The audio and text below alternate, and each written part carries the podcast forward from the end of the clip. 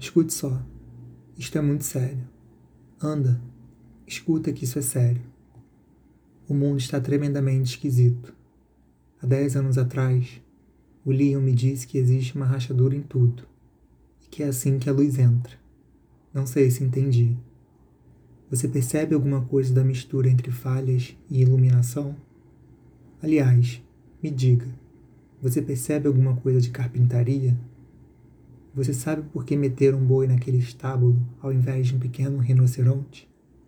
Deve ter tido alguma coisa a ver com a geografia, ou com os felizmente insolucionáveis mistérios que só podem vir do misticismo asiático. Um boi é um bicho tão inexplicável ainda bem.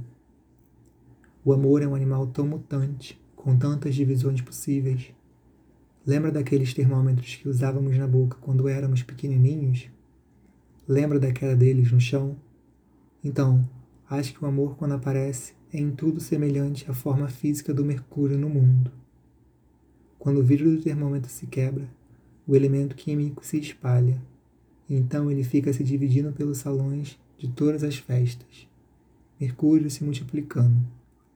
Acho que deve ser isso uma das cinco mil explicações possíveis para o amor. Ah, é. Eu gosto de você. A luz entrou torta por nós adentro, mas olha, eu gosto de você. A luz do verão passado quebrou o vidro da melancolia e agora ela fica se expandindo pelas ruas todas.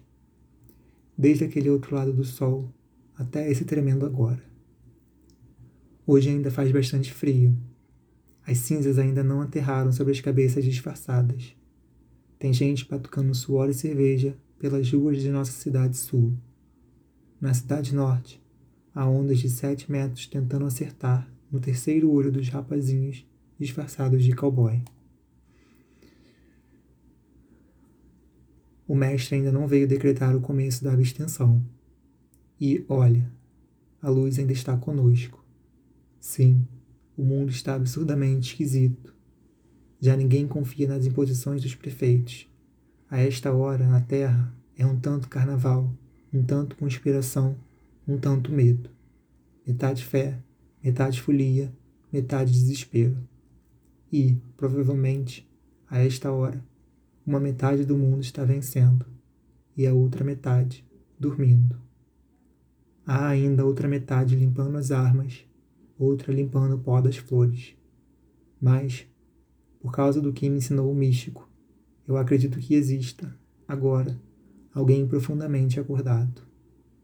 Alguém que esteja vivendo entre o intervalo tênue entre o sonho e a agilidade.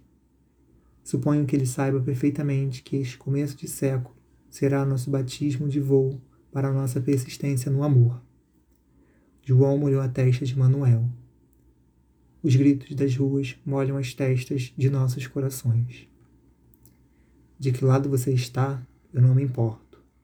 De que garfo você come, de que copo você bebe, que posto certo você escolhe, qual é teu orixá, seu partido, sua altura, de qual de suas cicatrizes cuida, que pássaros você prefere, quem é seu pai, qual é seu samba, Pinot Noir ou Chardonnay, que protetor você usa, qual é sua pele, seu perfume, qual político, Quantos amores você sonha? Em que Fernando, em que Ofélia, em que cinema, em que bandeira, em que cabelo você mora? Qual dos túneis de Copacabana? Rezo para seus santos quando atravessar. É, é impossível viver no país de Deus. Isso eu te dou de barato. Mas atravessar o gramado de Deus em bicicleta, isso não é impossível, não. Escuta, isso é sério. Andamos crescendo juntos, distraidamente. As árvores crescem conosco. Nossa pele se estende, nosso entendimento, teso, também. O século cresce conosco. O amor pelas ventas da cara do mundo, também. Quanto a um para um entre nós dois, isso logo se vê. Não sei nada sobre a paixão, suspeito que você também não.